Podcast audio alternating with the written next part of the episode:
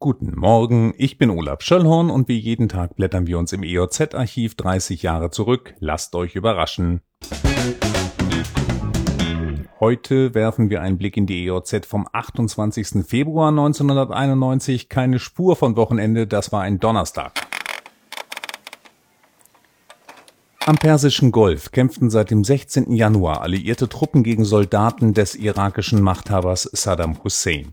Zuerst nur mit Luftschlägen, seit kurzem auch mit Bodentruppen rücken Amerikaner und ihre Verbündeten über Kuwait nach Norden in Richtung Bagdad vor.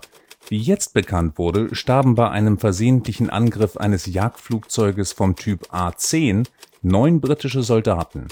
Oberst Stevens, Sprecher der Briten, berichtete von insgesamt 13 toten Briten und 10 Verwundeten.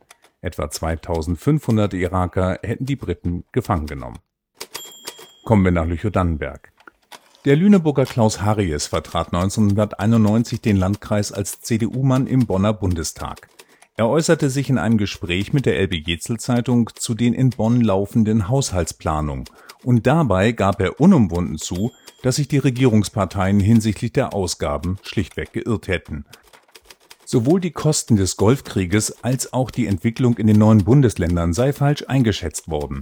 Nicht zuletzt den Wegfall der Handelsbeziehungen zur Sowjetunion habe man nicht kommen sehen.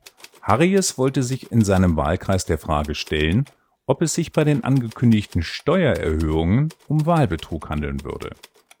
Extreme Glätte wurde einem Trebler am Mittwochmorgen zum Verhängnis. Die Fahrt in Richtung Wadeweiz endete in einer Rechtskurve bei die Jahren links der Fahrbahn. Auto kaputt, Fahrer leicht verletzt. Nicht besser erging es einem Tiesauer auf der B248. Nördlich von Lüchow flog er auf Eis aus der Kurve, sein Auto streifte eine Eiche, überschlug sich und blieb auf dem Dach liegen. Der Schaden belief sich auf 3500 D-Mark und der Fahrer erlitt leichte Verletzungen. Reklame Der Brillenshop in Lüchow wirbt mit 3D-Brillen für das neue TV-Vergnügen. Kernaussage: Neben der Schwarz-Weiß-Anzeige erleben Sie Fernsehen fantastisch plastisch. So ein Papierteil habe ich neulich noch irgendwo liegen sehen. Sachen gab's. Das war's für heute. Diesen Podcast gibt es jeden Tag, an dem es vor 30 Jahren auch eine EOZ gab. Ich freue mich, wenn ihr wieder einschaltet. Tschüss.